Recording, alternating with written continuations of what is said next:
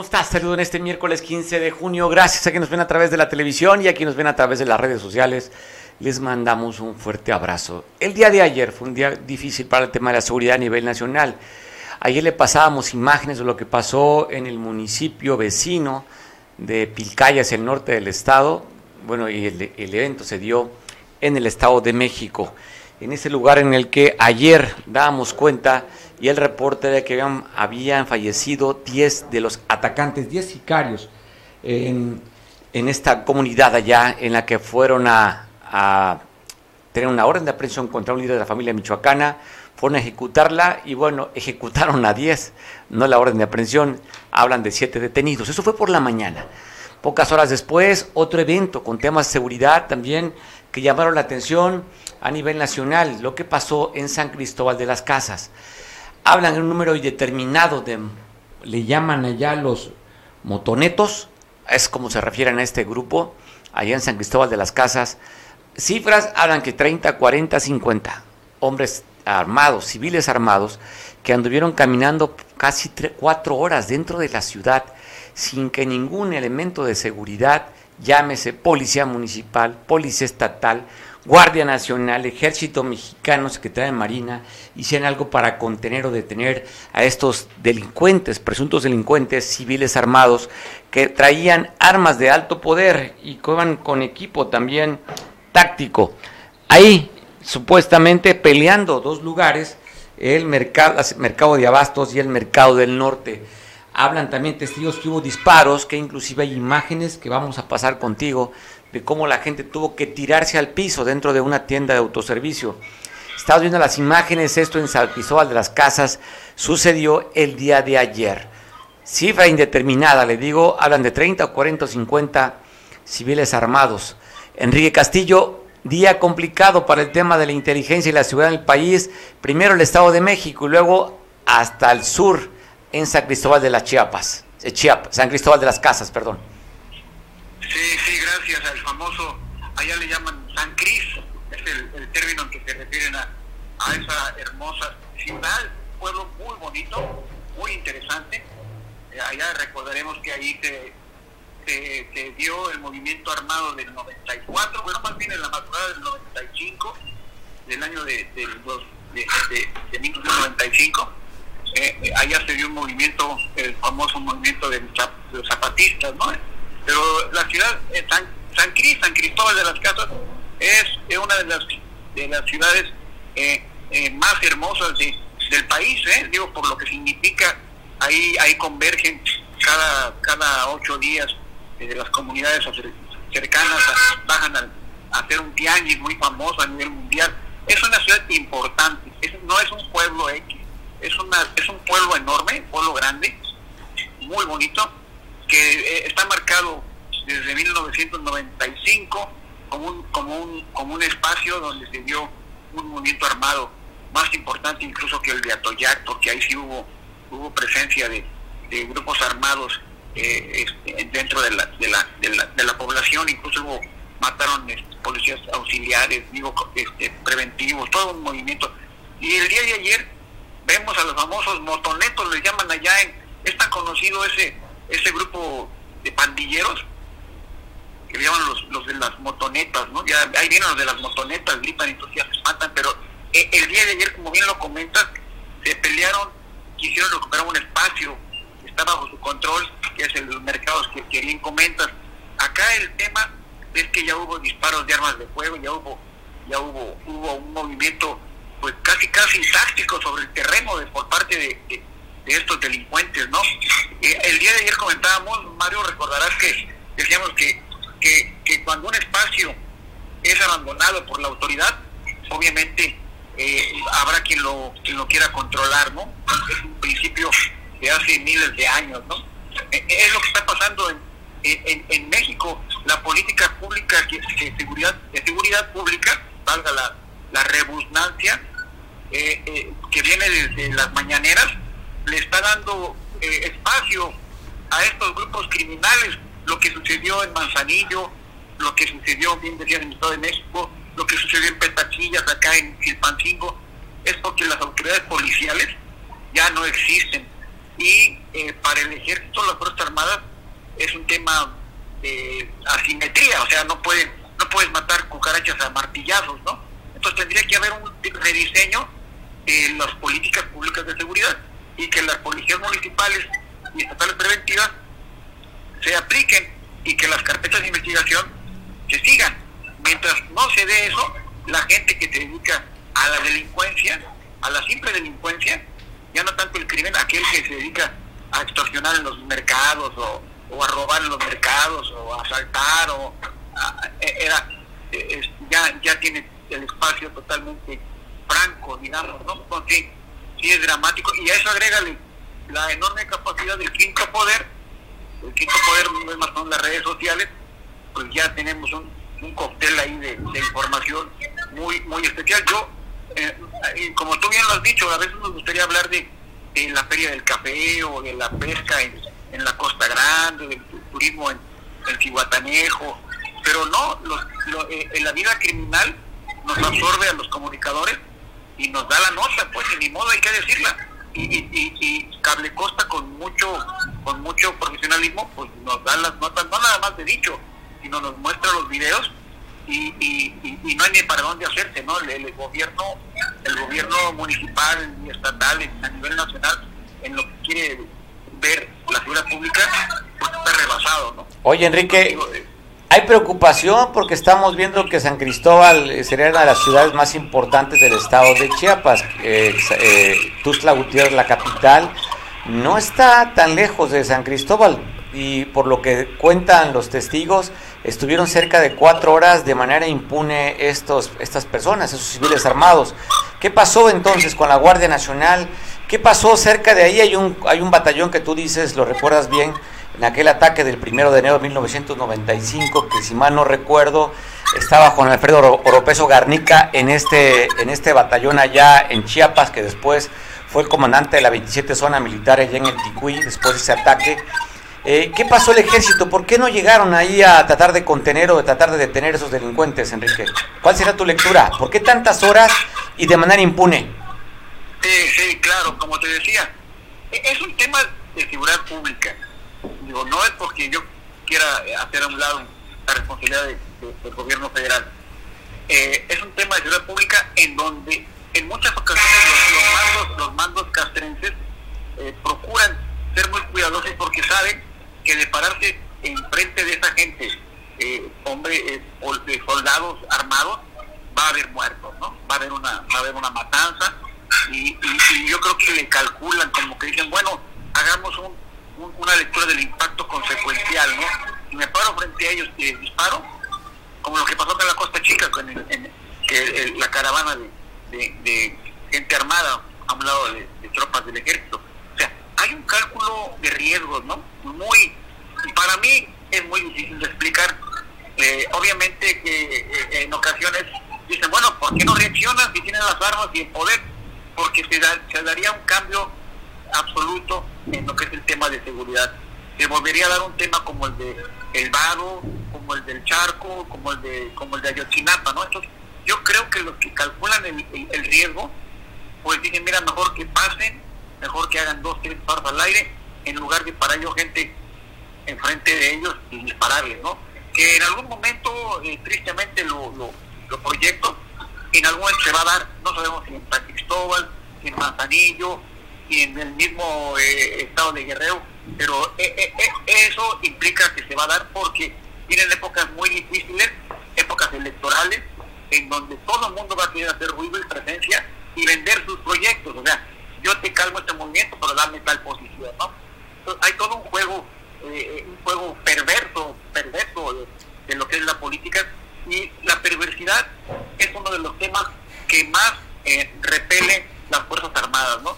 Eh, el ejército no quiere participar en juegos perversos políticos, entonces se mantiene, se mantiene la expectativa hasta que preguntemos eso que tú bien decías, ¿por qué no participan?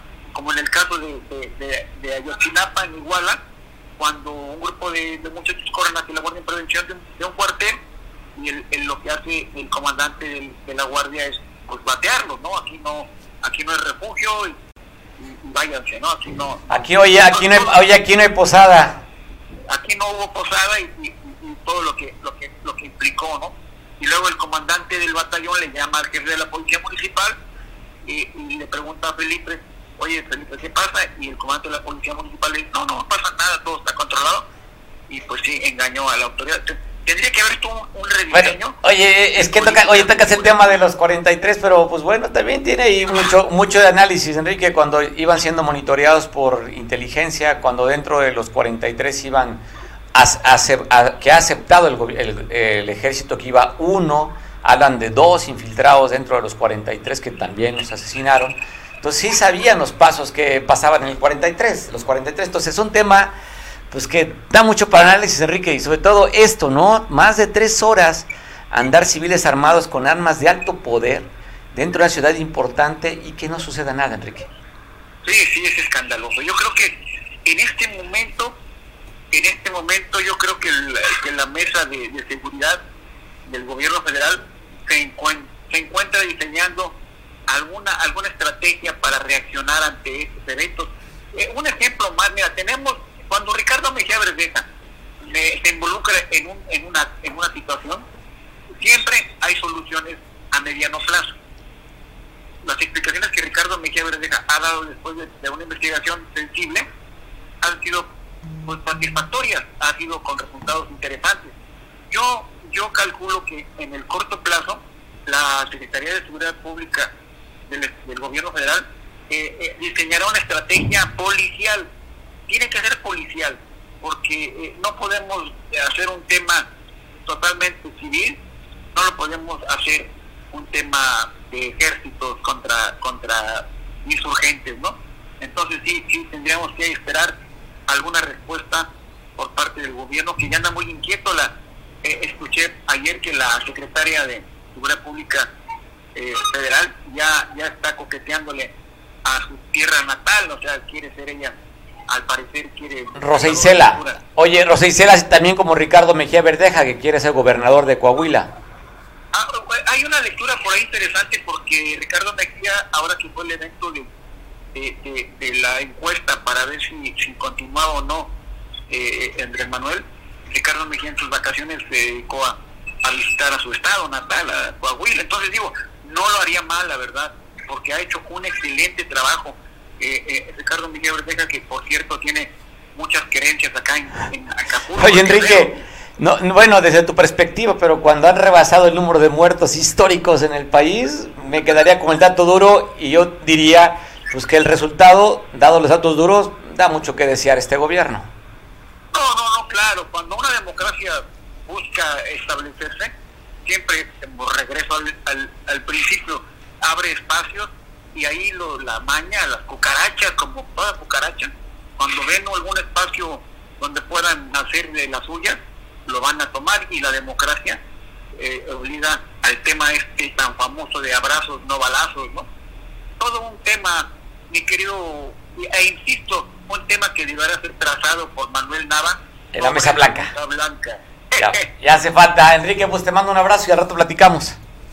Por supuesto, por supuesto, está lloviendo muy sabroso, hacía falta, pero este, tenemos ya el compromiso de, saludarnos personalmente. Si no lo posponemos, como gustes. No, no, no, yo estoy ya aquí a 10 metros del espacio. Órale, perfecto, Enrique, te veo al ratito. Abrazo fuerte, Enrique. Pues bueno, tema. Abrazos. Abrazos y no balazos, como dice la máxima. Como dice la máxima. Pues bueno, eh, hablamos de temas de inseguridad. Se da a conocer el ataque a un trabajador del volante aquí en Praderas de Costa Azul. Y ahí llegaron a asesinarlo a este trabajador del volante. Estamos viendo la imagen de este asesinato que se dio arriba de Costa Azul en esta ruta alimentadora a las 9.30 de la mañana sobre la calle Monteverde. Recibió, de acuerdo a lo que han recogido los peritos, dos impactos de bala, dos casquillos percutidos que estarían de calibre 9 milímetros. Hoy por la mañana, este asesinato aquí en Praderas de Costa Azul, también hacia la parte norte de Acapulco, en Real Hacienda, una persona fue asesinada el día de ayer, a las poco de las 7 de la noche, más o menos aproximadamente, donde fue ejecutado un masculino aquí en el puerto de Acapulco. Y sigo con la suma de asesinados y ejecutados en Guerrero. En Zumpango, allí en las faldas de un cerro, encontraron dos cuerpos semienterrados ya en estado de descomposición. de acuerdo al reporte, pues fueron localizados, llamaron al 911 en el Cerro de la Sirena, en la colonia Juquila, en Zumpango, este municipio que se encuentra pues junto a Chilpancingo, a la capital. Y hablando de la misma capital, un taxista fue lesionado, fue herido, pero él con el volante y con los disparos se fue hasta un hospital para que lo atendieran. Esto fue, le decía, allá a las 3 de la mañana aproximadamente en la colonia Emiliano Zapata, a un costado de donde está el sexto batallón de ingenieros de combate en la capital. 3 de la mañana este taxi del sitio Alfa pues fue atacado este taxista. Así es que pues siguen los intentos de homicidio, los asesinatos en Guerrero. Pues bueno, le quiero contar esta historia, mire, que pasó en Arcelia, en la Tierra Caliente. Ojo con nuestros hijos, saber que están jugando. Este jovencito de tan solo 10 años de edad, jugando estos videojuegos, pues quiso escalar y tener más puntos en estos retos. Y al rato que le pusieron a que tenía que agarrar cables de alta tensión.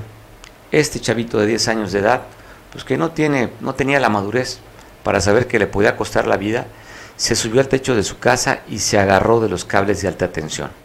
Pues bueno, cayó de un segundo piso con un traumatismo, un traumatismo cranoencefálico y pues perdiera la vida este jovencito. A ver si el productor, que es un chavo que también seguramente sabe de videojuegos, porque dicen que este, este reto es de Free Fire, ¿se llama el juego? Free Fire. ¿Qué, qué te trata el Free Fire? disparos. ¿Disparos? ¿Y qué vas acumulando puntos en los retos y eso, este productor? Se supone que armas así, puntos y armas. Ah, vas armando puntos. ¿Y te ponen retos entonces? Mm, que sepan en, la vida real. En la vida real no. Pues bueno no sé qué sucedería, pero ese chavito, por el acuerdo del reporte que se tiene, jugaba este Free Fire y pues perdiera la vida allá electrocutado en Arcelia, en Ciudad Tamirano. Pues bueno, bueno, te cuento también que en Chilpancingo, en la capital del estado, hablan de dos eh, detenciones, bueno, dos eventos, con cuatro personas en dos eventos diferentes. Uno de ellos, el que estamos viendo, eh, responden al nombre de César y Carlos Está, mira, las, los agarraron con estas armas, dos armas y pistolas, allá en la capital. Tres armas de fuego fueron en total, que los detuvieron a este, corrijo el nombre, Ernesto y Alejandro. Pues bueno, se mostraron de manera extraña, los revisaron en su vehículo y encontraron que tenían estas tres armas de fuego que está viendo usted en su pantalla. Como también en Chilpancingo, y fue otra detención también, otro aseguramiento que se dio. Ahí en el centro iba este joven de manera extraña en el centro de Chilpancingo. Lo vieron los elementos de la policía, le pasaron báscula y le encontraron, ojo, ¿eh? este chavito que traía ahí, como ve, muy tranquilo, las manos en el bolsillo, un, eh, la complexión delgada, pareciera un simple jovencito pues que no hacía nada y traía 85 bolsitas con características propias del cristal, Traía también dos pipas dentro de esta mochila que le fue que le fue encontrada. Y también te hablo de estas secuestradores. Tenemos la nota de los secuestradores también, ¿verdad, productor? Sí, pues bueno, quiero compartirla contigo. Me responde al nombre de Karen y Josué. Ellos fueron ya vinculados a proceso una sentencia de 50 años de edad por secuestro. Están las imágenes, usted los identifica con otro evento, pues ya hágalo saber a la autoridad para que le acumulen a estos secuestradores, secuestradores que se dio en Tlapa en el año del 2019. Y hablando de detenciones, aquí en el aeropuerto privado en Acapulco, el aeropuerto internacional, al pasar por los rayos X, una persona le encontraron fajos de dinero. La cantidad, oye, tiempo de crisis si se antoja, ¿no? 10 millones de pesos que le encontraron a, estas, a esta persona se encuentra detenida, fue remitida a la Fiscalía General de la República para que se le investigue porque simplemente no pudo eh, comprobar la procedencia de estos 10 millones de pesos. Argumentó que había sido la venta de un yate, pero como no lo pudo comprobar, está siendo investigado por la autoridad federal para ver de dónde llegaron estos 10 millones de pesos que llevaba en esta maleta su destino en un vuelo privado hacia Toluca, a la capital del Estado de México. Está detenida esta persona. Y bueno, tenemos imágenes, compartió nuestro compañero Pablo Maldonado, ¿las tenemos, productor? Noticia buena para los que consumen aves allá en Chilpancingo, ya hay pollo. Sí, ayer teníamos la entrevista de Pablo Maldonado, daba cuenta de que unos tamales que le costaban 18 pesos de pollo los habían incrementado a 25 los tamales y condicionaban la venta al poco pollo que existía, que tenía que ser pollo completo. No vendían pollos en pedazos o en retazos, pollo completo y el costo era de 300 pesos. Ya está anunciando la autoridad con la imagen que nos, que nos comparte nuestro corresponsal en Chilpancingo, Pablo Maldonado, que existe ya la venta de pollo en el mercado Baltasar Leiva Mancilla, en la nave número 3. Afortunadamente ya hay pollo en Chilpancingo. El día de ayer comentábamos ustedes este conclave que estaba dando, ya no hubo oportunidad, dilataron más de cinco horas, donde la dirigencia nacional del PRI, eh, encabezada por Alito Moreno, Alejandro Moreno, y por los expresidentes también del Comité Directivo Nacional, y también eh, con expresidentes y con los presidentes de los comités directivos estatales, se dio este conclave ayer allá en la avenida Insurgentes, en la oficina del PRI. Para que nos comente detalles, agradezco mucho que el presidente del Comité Directivo Estatal de este estado, del PRI, Alejandro Bravo, nos platique qué fue lo que pasó ayer, Alejandro. Cuéntanos el, el color de esta reunión. Te saludo. Te saludo y saludo a todos quienes nos están escuchando con mucho afecto. Pues sí, efectivamente, como ya lo señalaste, eh, no tan solo el día de hoy, sino también yo no, perdón, no tan solo el día de ayer, sino el día de hoy, también se tienen reuniones acá en el Comité Ejecutivo Nacional del PRI. Ayer eh, se sostuvieron eh, una serie de reuniones desde las 10 de la mañana, algunas, otras a las 11, pero estuvimos en diversas reuniones aproximadamente como hasta las 6, 7 de la noche. Y hoy estuvimos en una serie de reuniones en la durante la mañana y a las seis de la tarde tenemos Consejo Político Nacional. ¿Qué se está buscando en esta en estas reuniones? Hacer un análisis, un análisis de hacia dónde tiene que ir el PRI, qué es lo que tenemos que hacer, cuáles fueron los resultados de las recientes elecciones, qué es donde acertamos, cuáles fueron los aciertos para de ahí poder eh, eh, tomar rutas que nos permitan construir elecciones ganadoras y también eh, lo más importante, reconocer en dónde tuvimos desaciertos para poder corregirlos, poder organizarnos, escuchando a todas las voces con un PRI bastante influyente, con un PRI abierto, con un PRI donde estamos todos opinando y entre todos se está construyendo este PRI a la realidad a la que vivimos hoy en día. Oye, Alejandro, estoy leyendo un comunicado que están que tú firmaste en apoyo a Alejandro Moreno y parte de lo que dicen, y me llama la atención porque lo ponen entre negritas inclusive, están ustedes eh, mandando este comunicado que estamos viendo en la pantalla, donde dice irresponsablemente gobernado el país. Dice, en contra de los opositores, y estoy leyendo lo que ustedes destacan en negritas.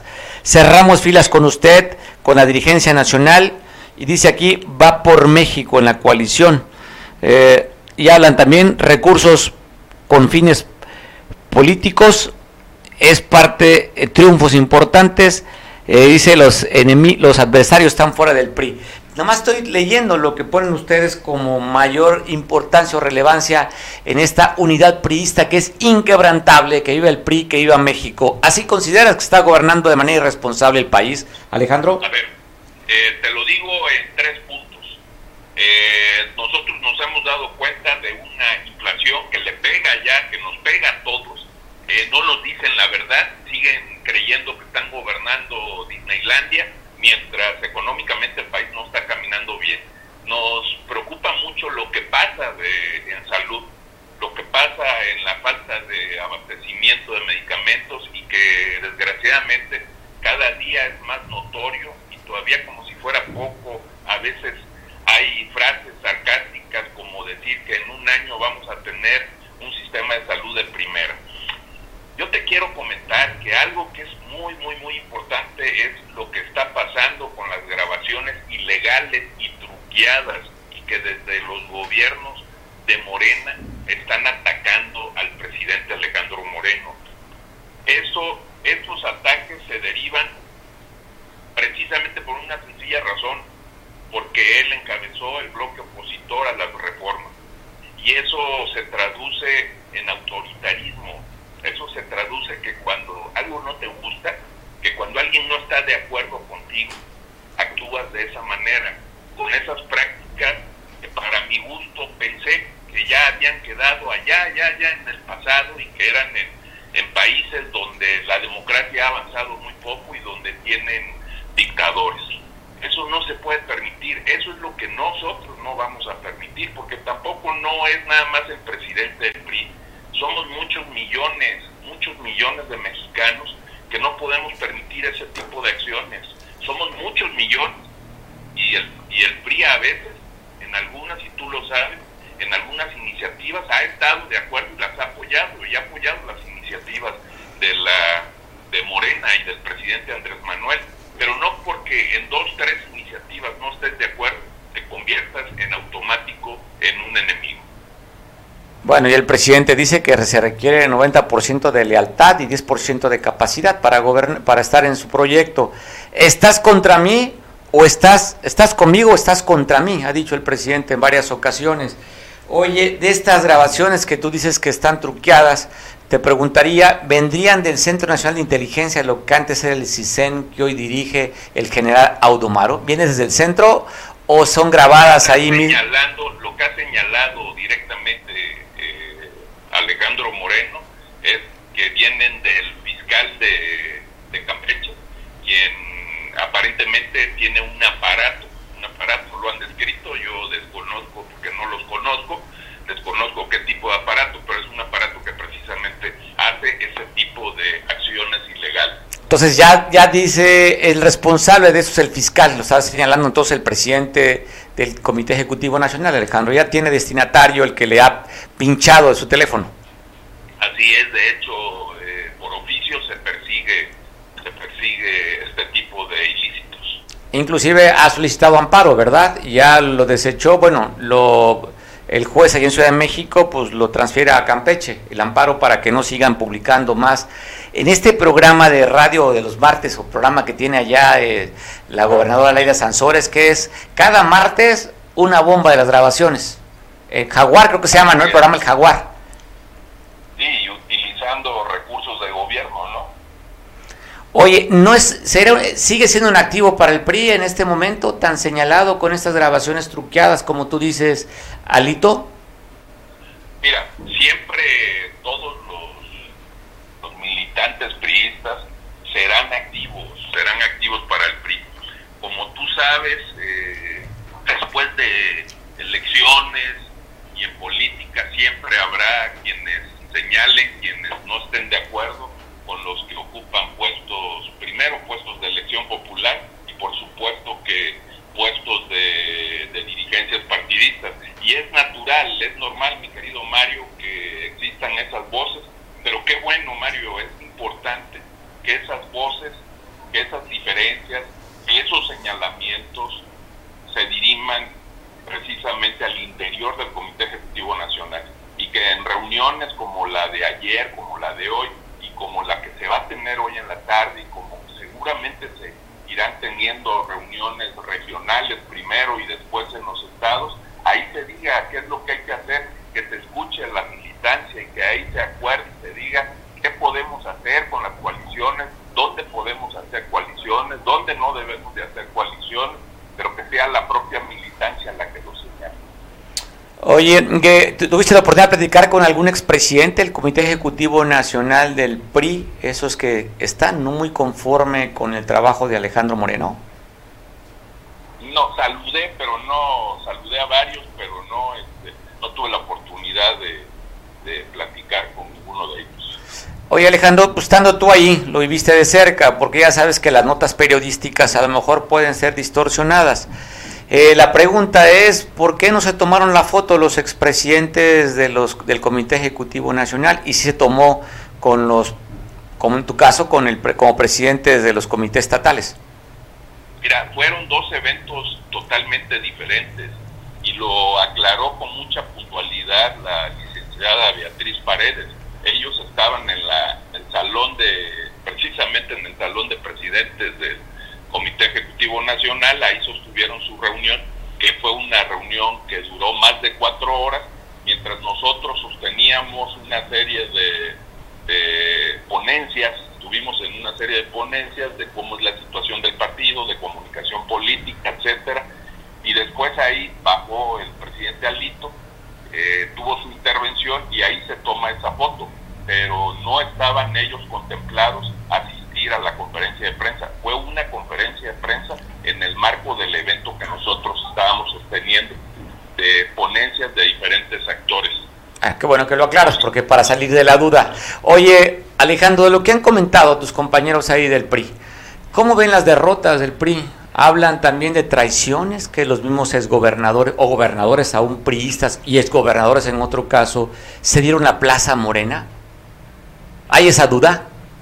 Mira, eh, yo lo que lo que te, puedo, a, te voy a hacer dos o tres observaciones que, que se han hecho y que las hice precisamente al día siguiente de las elecciones con los números que tenía a la mano. Una cuestión que me dejó una lectura muy importante fue que fueron seis gobernaturas. En cuatro fuimos en coalición. De esas cuatro en que fuimos en coalición se ganaron dos.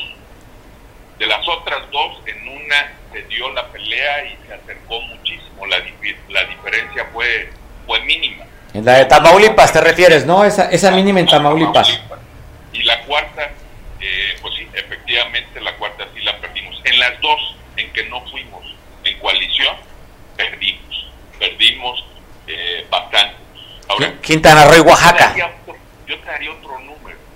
Si tú sumas los votos de la oposición en los seis, en los seis estados, en los seis donde hubo elección, contra los votos de, de Morena, eh, está arriba, está arriba la oposición de Morena en votos. Esos, ¿Por qué te doy esos datos? Es interesante. Esos datos, esos números son números reales, esos números nos dicen que nadie está avasallando a nadie, que sí tenemos a una morena utilizando los programas sociales, es una desgracia que utilicen la pobreza, la pobreza de nuestra gente, para obligarlos a votar, que sí tenemos elecciones de Estado, eso sí es cierto, pero aún así, aún así, con todo y eso, no pueden, no han podido avasallar.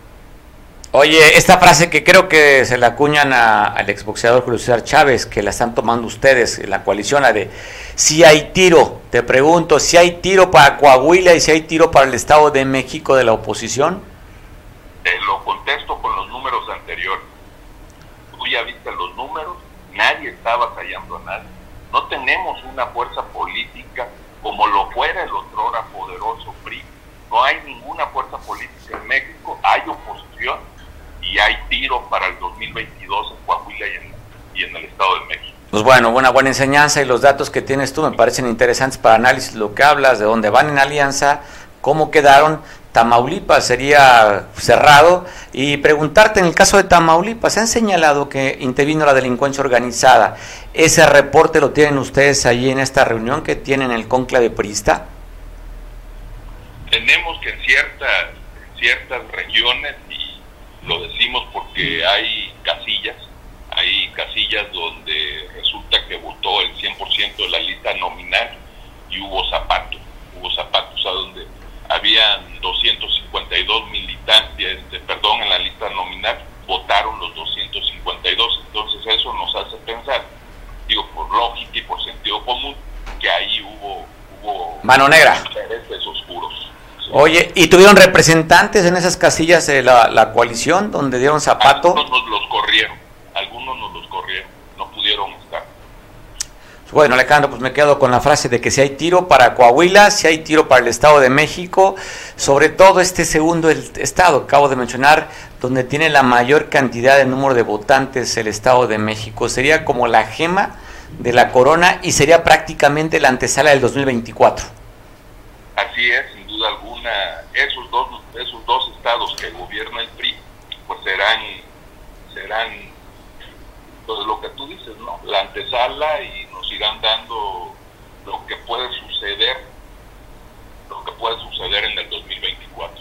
Alejandro, pues bueno, te agradezco mucho poder platicar contigo, pues que te vaya muy bien en tu reunión allá en el allá en Ciudad de México en el PRI y ojalá a ver si la próxima semana podamos platicar nuevamente para que nos des un avance de lo que sucedió ya en todos estos trabajos del PRI y sobre todo a cara de la próxima de dos elecciones a la gobernatura, cuál es el estado de ánimo que guarda un PRI que nunca había perdido en Hidalgo, se pierde. Coahuila, nunca ha perdido Coahuila, se ha sido priista toda la vida el Estado de México también sería parte de esto que se avecina para el 2023. Alejandro. Así es, mi querido Mario. Por supuesto que sí, nos vemos de nueva cuenta la próxima semana. Te agradezco mucho que me hayas tomado la llamada. Agradecido soy yo, te mando un abrazo, Alejandro. Feliz regreso acá, Guerrero. Igual. Eh, bueno, pues ahí está. ¿Escuchó usted el estado de ánimo? Pues bueno, echó para adelante. Escucho a Alejandro Bravo, presidente del Comité Ejecutivo Estatal del PRI en Guerrero, echó para adelante. A lo mejor las cifras que vemos de, de 6, 4 ganó eh, eh, Morena, y usted escuchaba, dice, a ver, súmele los votos que dio la coalición comparados con Morena. Los datos es que ellos tienen una mayor votación. Lo que sí llama poderosamente la atención, Oaxaca, Quintana Roo, con muy baja participación. Creo que es una preocupación para todos los partidos, ¿eh? no para quien ganó en el caso de Morena en los dos estados, sino porque la gente no salió a votar, o sea, muy poca la participación en estos estados. Así es que también yo creo que eso es para análisis en el tema de ganar una elección. Cuando se manejan las estructuras y la sociedad civil no vota, ahí está el resultado una diferenciación enorme a favor del partido en el poder a nivel federal, arrebatándole el PAN en Quintana Roo y arrebatándole el poder también al PRI en Oaxaca. Así es que va a ser interesante seguir platicando sobre estos datos y las cifras que se sigan dando. Y aquí en Acapulco amenaza a la alcaldesa Avelina, que hizo unas declaraciones ahí medias extrañas. Este, a ver si las podemos rescatar. ¿No? Hay unas declaraciones extrañas en el tema de la contaminación. A ver, Dios castiga, dice, porque Dios no va a castigar con un, con un, con un este, terremoto o con un sismo de gran intensidad si no cuidamos el medio ambiente. O sea, Dios nos está castigando por tirar basura, ¿eh? por el calentamiento global. Y es por eso que ella, como un apóstol de Dios, va a mandar poner policías en cada punto negro, porque nos puede castigar Dios si seguimos tirando basura. Así las cosas del poder.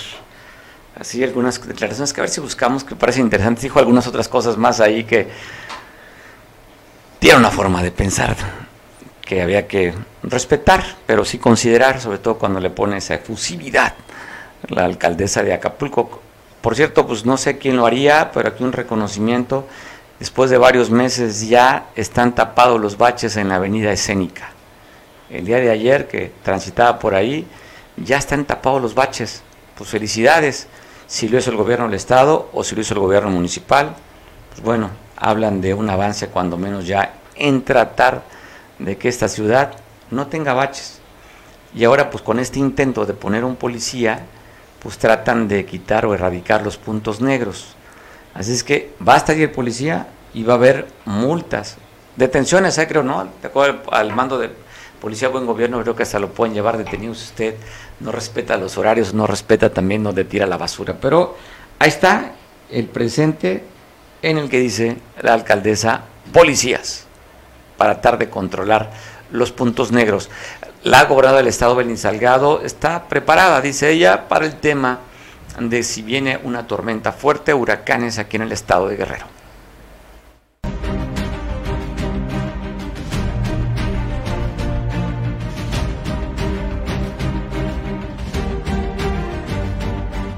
Es mejor la prevención, es mejor invertir en este rubro que lamentar vidas humanas y mayores recursos financieros una capacitación mucho, muy importante para conocer estratégicamente qué es lo que hay que hacer antes de que ocurra un evento, durante y después también. son estrategias que vamos a ver aquí. Es un taller muy bien organizado que nos va a permitir afrontar actividades que vamos a tener que realizar seguramente en estos tres ámbitos de la protección civil y de la gestión del riesgo. Me parece muy perfecto que todos los directores de los municipios estemos capacitados y más que ya llegó la temporada de lluvias, me parece muy bueno que tengamos esa capacitación y saber qué hacer durante el evento. Primero que nada un agradecimiento al gobierno del estado, principalmente a la señora gobernadora por darnos estas facilidades y un agradecimiento también a todos los municipios que están aquí presentes. En un desastre, por supuesto, tenemos población y tenemos infraestructura que se daña, pero no podemos atenderla toda al mismo tiempo.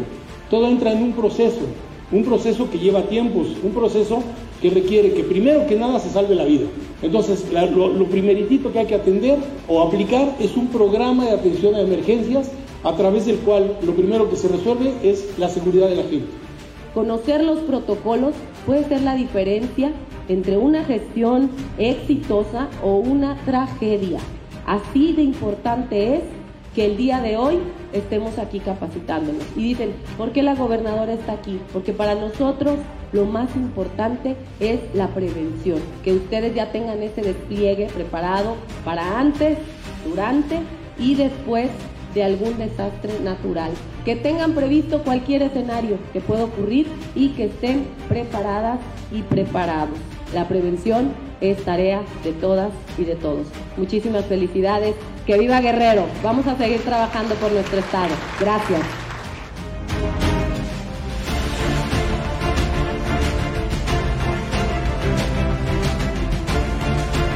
Hablando de, lluvias, el día de ayer nuestro especialista en protección civil, Carlos Manríquez, aseguraba, de acuerdo a su pronóstico que da la Comisión Nacional del Agua, que había lluvias puntuales. Pues están lloviendo, llovió por la tarde y sigue lloviendo en algunas partes aquí en Acapulco, llovía hace unos minutos. Carlos, oye, de depresión tropical, ya hablas, es un huracán, platícanos. Muy buenas tardes, señor Radilla, y a su público, para informarles que en este momento ya se formó como huracán categoría 1 Blas.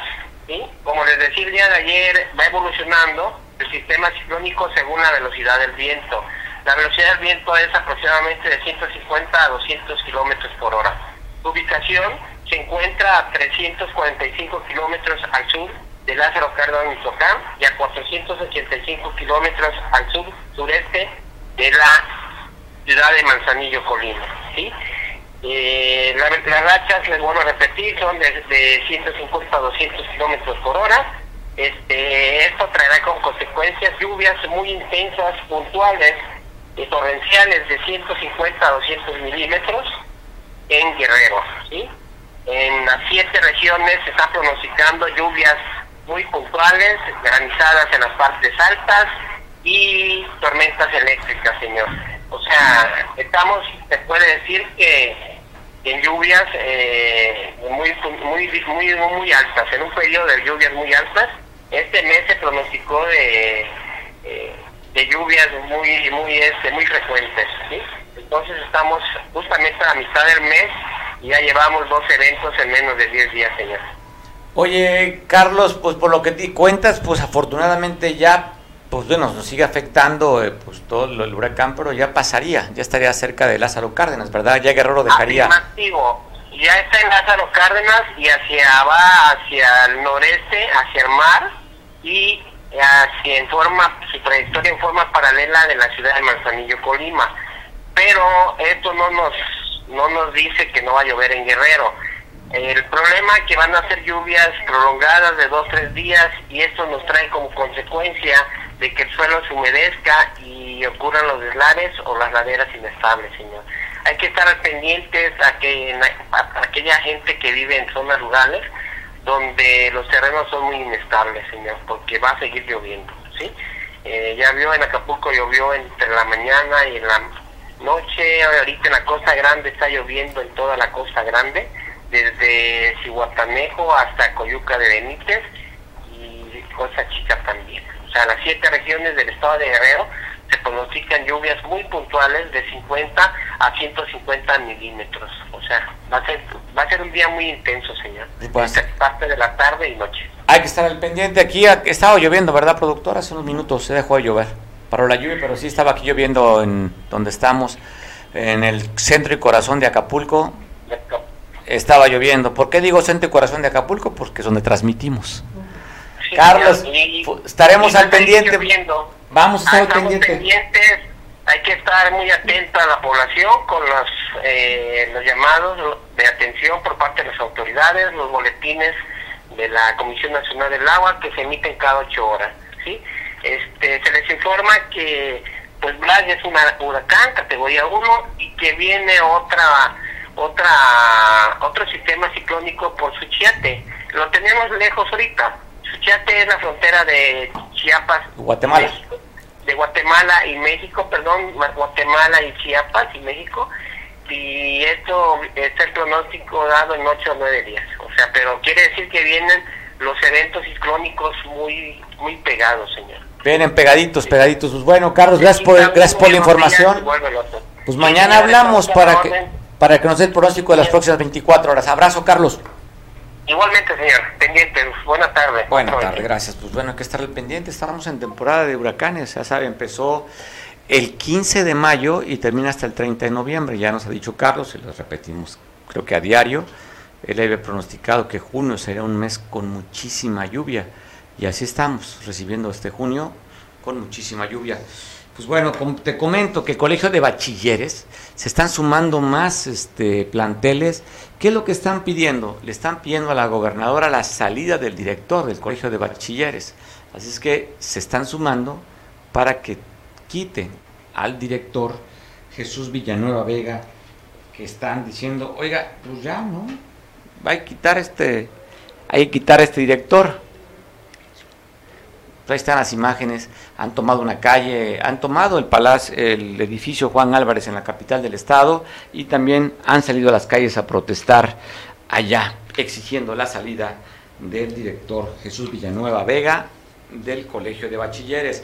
Bueno, el día de hoy el presidente de la República comentó en la mañanera que por el apoyo que están dando los campesinos del fertilizante gratuito en Guerrero, que ya tienen muchos años, pues la producción del maíz ha aumentado para tratar de pues, comprobar o corroborar ese, ese dicho del presidente porque no da cifras, simplemente habla de que vamos bien en producción de maíz, pues tendría que hablar con un líder que tiene mucha comunicación con los productores. Evencio Romero, ¿qué te pareció lo que dijo el presidente respecto a que vamos bien en la producción, ha aumentado la producción de maíz en el, en el estado? Bueno, pues obviamente, primero saludarte, mi querido Mario, un abrazo a ti y a tu amplio auditorio, ¿no? Eh, como decimos en la costa, pues son chismes, ¿no? Lo, dicho por el presidente, pero obviamente a él le pasan la información, ¿no? Y en este caso, la información se la pasó el titular de la SADER y la titular de Bienestar.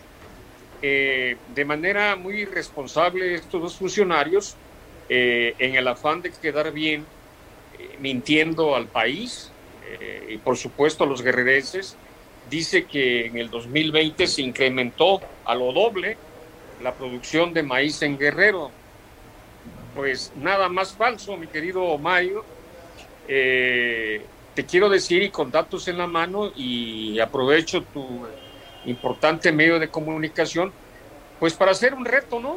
A funcionarios de la SADER, o de bienestar eh, con tu servidor para que con los pelos de la burra en la mano le demostremos que ha caído la producción de maíz a partir de que el gobierno federal tomó este programa que venían manejando los presidentes municipales y el gobierno del estado hasta el 2018, mi querido Mario, que fue cuando obtuvimos un récord histórico en el 2018 de 1.300.000 toneladas. Eh, del lugar número 26 que ocupábamos en el 2016-17, logramos estar en el lugar número sexto a nivel nacional. A partir de que el gobierno federal toma eh, este programa, en el 2019 caímos al lugar número 26 con una producción de 700 mil toneladas, es decir, el 50%. En el 2021 quedamos igual y en el 2020 eh, llegamos a 800 mil toneladas. Y yo le he dicho a estos funcionarios de cartón, o de escritorio, que la realidad lo rebasta, ¿no? Eh, simple y sencillamente, eh, hasta el 2018 no había incremento de la tortilla ni de la masa. Eh, se mantuvo los precios. Hoy el incremento se debe a que los industriales de la masa y la tortilla no encuentran maíz aquí en, en, en, Guerrero, mi querido Mario. Y bueno, tienen que comprarlo en el Estado de México y tienen que comprarlo eh, en, Jalisco y esto hace que se incremente el precio de la tortilla. Hoy estamos viendo que la tortilla, por decirte algo, en Iguala, que es donde es uno de los graneros más importantes de Guerrero, está casi a 30 pesos el kilo, ¿no? Entonces, esto desnuda, la realidad desnuda las mentiras que le hicieron hacer, llegar al presidente de México, mi querido Mario. Pues bueno, Bencho, pues te agradezco mucho que esa información, los datos duros como tú lo dices contrastando con la información que manejó el presidente Andrés Manuel en la mañanera. Un abrazo, mi querido Mario. El abrazo de vuelta para ti, Evencio. Pues bueno, mi zanca, Evencio Romero, gracias por la oportunidad de conversar con él. Oye, tenemos una, un video, ¿no? De los, mota, le llaman montachoques. Para que usted tenga cuidado. se da que hacen apariencia que le golpean, que usted lo golpeó porque la intención es robarlos. Esto sucedió en una carretera en la ciudad de llegando a la Ciudad de México en un transporte público. Mira lo que pasa. Así es que así funcionan, es que tenga cuidado. Si usted le dice, no, es que me pegaste, me cerraste, busca a la policía, acércate a la autoridad, porque pueden ser agredidos, pueden ser robados. Tú me cerraste, güey. Tú me cerraste. No, tú me cerraste. Yo venía en mi carril, tú me cerraste, güey. ¿Cómo le va a venir cerrando? ¿Eh? ¿Vas a hablar o me meto, güey? Eh? ¿Vas a hablar o te reviento tus cristales, eh? Dime, te reviento tus cristales. Dime. Poca madre, ni por qué hay gente aquí.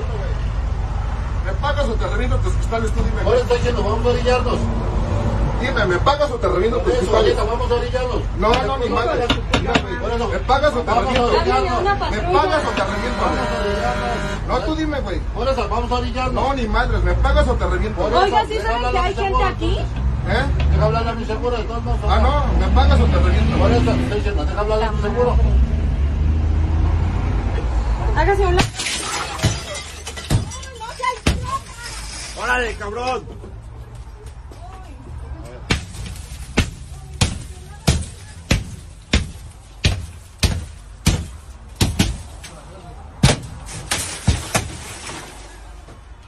Noches, este, quiero reportar nos están, este, nos están agrediendo en la, en la pista para la para dirección este, llegando a la 40. El número de, de, de placa es NRB 2166. Rompieron los cristales. El siguiente es. Tú me cerraste, güey. Tú me cerraste. No, tú me cerraste. Yo venía en mi carril, tú me cerraste, güey. ¿Cómo le va a venir cerrando? ¿Eh? ¿Vas a hablar o me meto? Bueno, ya vio, ellos operan en pareja, traen dos vehículos y pues, usted vio que afortunadamente lograron desde el, teléfono celular reportar el número de placas para ver si la autoridad los investiga. Pues bueno, tenemos... ¿Vamos a platicar con Miguel? Vamos a entrar con Miguel Hernández para... Creo que a Miguel le toca despedir el programa. Sí, estamos listos, platicaremos con Miguel, pero bueno, estamos viendo las imágenes. Digo, esto es una práctica para robar.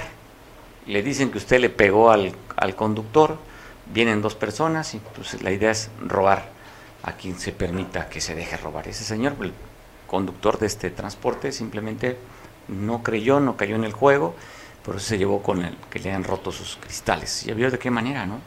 Salvajes, les importa poco. Gente sin sensibilidad, mucho menos, ¿no? Son delincuentes al final. Miguel Hernández, ¿cómo estás? Te saludo. ¿Qué pasa, Mario? ¿Cómo estás? Buenas tardes. No sé si has tenido la oportunidad de haber escuchado la entrevista hace unos minutos con Alejandro Bravo. No, no alcancé. Bueno, pues dice que, pues que el apoyo y la fuerza paralito todavía. Bueno, sí, firmó inclusive un, comunicado que hicieron varios eh, dirigentes estatales y todo su comité directivo. Pero bueno, la realidad es que al final de cuentas yo creo que Alito tiene que ponderar y ver si efectivamente lo que él dijo ayer tras la reunión de casi cinco horas dijo Ganos que pues, los estatutos estaban claros y que él su, su este, dirigencia eh, o su compromiso con el PRI nacional sería hasta el 2023.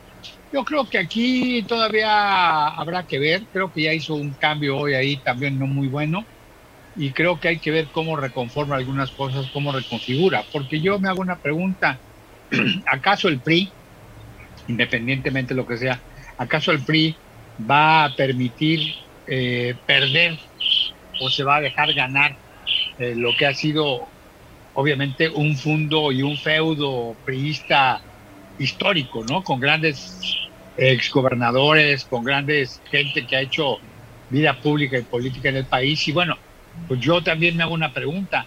¿Qué tan fuerte será el pacto de la impunidad con Enrique Peña Nieto? Que Enrique Peña Nieto, pues es del grupo Atacumulco, ¿aceptará perder o es parte del pacto perder ese estado tan simbólico de, de, México?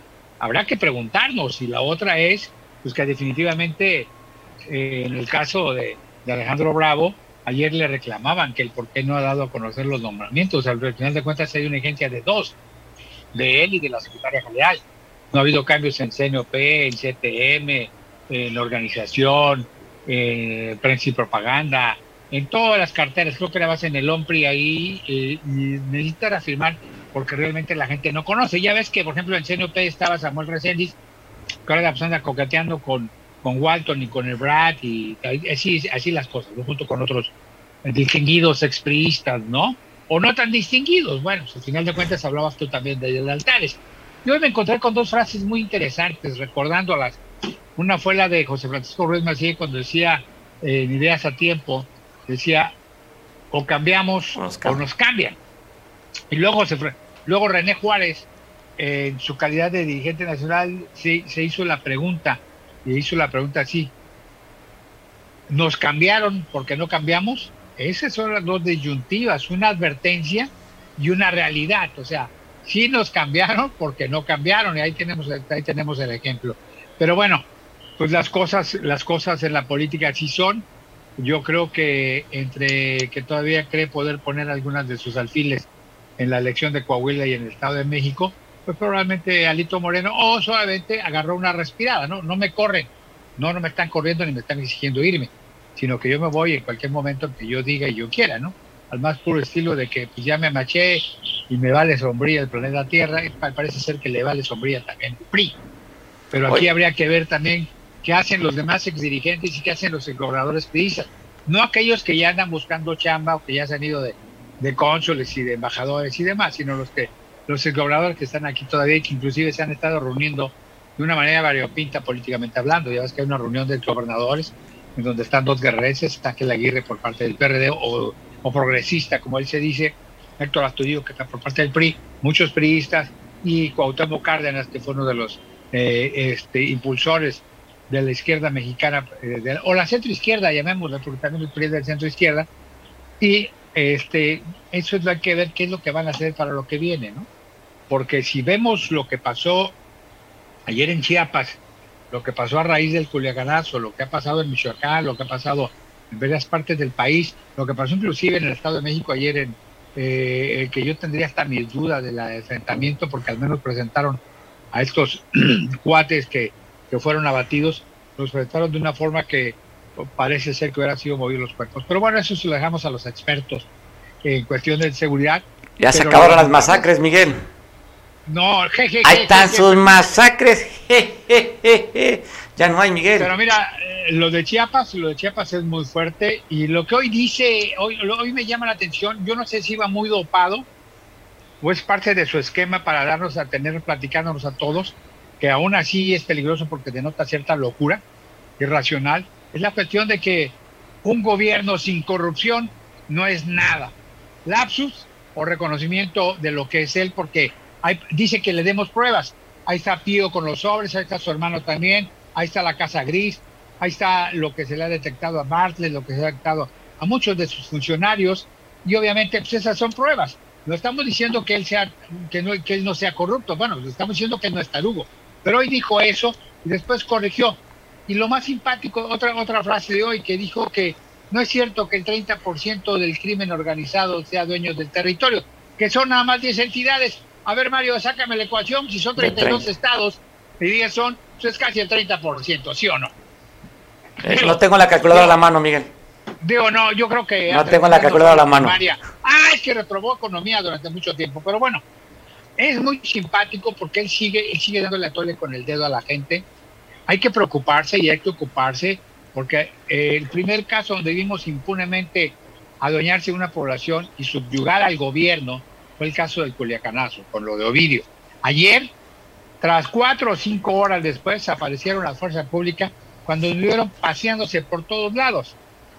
No hubo muertos, pero sí hubo un gran temor.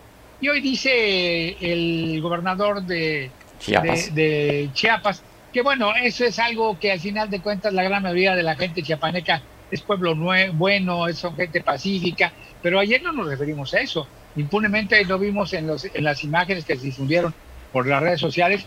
No había menos de 10 gentes fuertemente armados, inclusive con chalecos tácticos, fuertemente armados. Afortunadamente ahí no entró la venta, la venta bajo el agua que dice el almirante de la Secretaría de Marina, ¿no? El que dice que los marinos están robando uniformes y armamento y lo venden, pero pues no les pueden hacer nada porque eh, no los pueden más que correr. Afortunadamente no había nadie de, de tipo uniformado, pero lo que sí es lamentable es que llegue después de tanto tiempo, después de haber causado el terror y de andarse paseando impunemente por San Cristóbal de las Casas, que, que- que no hay que olvidar que es un San Cristóbal es un distintivo turístico, de- Turístico. de- internacional. Sí, de- mucho europeo, mucho europeo. Entonces generaron, generaron un, un gran temor y un gran terror, pero bueno, es, es pueblo bueno y yo creo que afortunadamente el no ir a tiempo es precisamente pues para no, para no una vez Confrontarse. tan obvio los abrazos o para no, para no lastimar a nadie, ¿no? Pero esa es una situación, pero sí hay que preocuparse, este Mario, en ese tipo de situaciones porque cada vez son más frecuentes. Y te digo, ah, y bueno, la impunidad, te puedes robar 10 contenedores, total. Al fin no tienen oro ni tienen plata, luego lo que quieren es quebrar la piñata. Se robaron, ya dice que no son 20, que son 16, pero que en su mayoría tenían jugo de jugo este, concentrado para jugo de durazno, fíjate, hasta el sabor tenían, y algunas televisiones y algunas llantas. Pero son 16 contenedores, así han sido de, de cierto, de cierto, de lo que quieran, todos tienen un valor. ¿Cuánto crees que tiene un, un- contenedor? Si vemos que en las aduanas se habla de que por cada contenedor entran nueve chuecos, estos que eran legales porque estaban en una bodega, si bien es cierto no estaban bajo resguardo de aduanas o de la, o de la marina, sí tuvieron todo el tiempo del mundo para robarse los 10 contenedores. Y lo más simpático, Mario, ahí se lo dejo yo al auditorio para que pensemos, lo más simpático es que fueron contenedores escogidos. O sea, si había de oro, de plata, de autos y demás, les interesó el, el concentrado de jugo de durazno porque de seguro tenían sed o iban a vender en algún tianguis del- de, de por ahí del país, iban a vender aguas frescas, ¿no? Eso es ridículo la manera en que, en que este Andrés Manuel engaña a la población. Ya no podemos decir que estamos a favor o en contra, simple y sencillamente ya es increíble la burla, la burla mañanera para todos. Te digo, repito, no hay un 30% como dicen los gringos del territorio, son nada más 10 entidades de 32. Entonces quiere decir que estamos como por el 28 o 29%, ¿va? más o menos. Yo tampoco tengo la calculadora. Y obviamente, pues no, no se robaron 20, se robaron 16, pero bueno, pues es jugo total. ¿Y ¿Qué pasa? No pasa nada, ¿no? Eh, lo de la masacre de, de- de Estado de México, pues bueno, pues es que pues realmente no entendieron. Eh, eh, era darle abrazos, no balazos, y creo que al amor castigan a los ministeriales o la fuerza pública que actuó ahí, no lo dudo. El caso, el caso de, de- San Cristóbal. de Ovidio, seguimos esperando. Ah, dijo seguimos 15 esperando. días, ¿no? Daba un, daba un informe. Sí, hace, hace como un mes, ¿no? Igual, y, y hoy también dijo que lo de lo de Manzanillo, pues lo va, lo va la Semarnar va a decir, vamos a esperar a ver en qué tiempo, y a ver si no nos sale el secretario almirante de, de, de Marina y decirles que bueno, pues si eran 20 o eran 16, es lo de menos, porque al final de cuentas, pues no pueden ser, porque a la morena eran ma- maridos que ellos dieron de baja, ¿en qué diablo le corresponde a ellos detenerlos, ni mucho menos? Hay que, que ver, es mucha mentira, o mucha, mucha media verdad, porque sí robaron, pero no robaron lo que dijeron. Al final de cuentas, arriba las manos, Mario, dame tu cartera, menos tu tarjeta del bienestar, porque con esa puedes sobrevivir. Pero con tu cartera me llevo las otras tarjetas, la American Black, esa que tienes, Ah, gasto bueno. y uso, pero bueno, te robé, pero no te robé la del bienestar, ¿no? Oye, Miguel, ¿te crees una pregunta? ¿Atrás de ti es una bandera mexicana? ¿Es tu No, no, oficina? soy, soy, soy costeño, soy costeño. Ah, es una hamaca. Es mi hamaca. Pensé Es que era una bandera. Dije, ay, Miguel, mira, qué patriota, nada más que le faltó color No, blanco ahí entre el rojo y el verde. No, sí, soy, soy muy patriota y soy tricolor. Y te digo, hay que estar muy atentos del PRI, porque definitivamente, aunque lo quieren desaparecer, nadie, te vuelvo a repetir, lo habíamos comentado, nadie de los próceres ha defendido los grandes avances, con todos sus bemoles, los grandes avances democráticos gracias al PRI, los grandes avances de las instituciones, que inclusive no ha podido tronar 100%, y me refiero al Seguro Social, a Salubridad, a pesar de que no haya medicamentos, al ISTE, al Infonavit, a esas grandes instituciones. Ha tronado aquello que en un momento dado le es más fácil robarse la lana, perdón, transferir la lana para dársela a todo mundo en tarjetitas. Sigue en campaña, se habla de que podría haber conflicto ahí entre las tres corcholatas destapadas, y bueno, hay un cartón muy bueno que se lo recomiendo, se me olvidó mandártelo, donde aparece Monreal eh, en Sálvale aparte, Sálvale sea la parte, tiene la huella de un zapato. Le dieron una patada, lo están descuidando. ¿Qué va a pasar? Se dice que en realidad el proyecto, el proyecto final de Andrés Manuel es el tabasqueño Adán Augusto. Ese que dice que no sabe quién está los- promoviéndolo por todo el país. ¿no? Ya, no, ya, de hecho dijo, no- mandó al INE para que investigara, que no es él. Ajá, exactamente, sí, o sea, el cinismo es total, ¿no? Yo no tomo, pero aquí está salud, ¿no? Esa es una situación muy interesante. Y Claudia, bueno, pues sigue repitiendo como lorito huasteco todo lo que dice Andrés Manuel. Y bueno, Monsieur, Monsieur Carnal, vamos a ver qué opina cuando también le den una patada en el trasero. Vamos a esperar. Esas son las interesantes. Y me llama la atención nuevamente, vuelvo a hacerte la pregunta.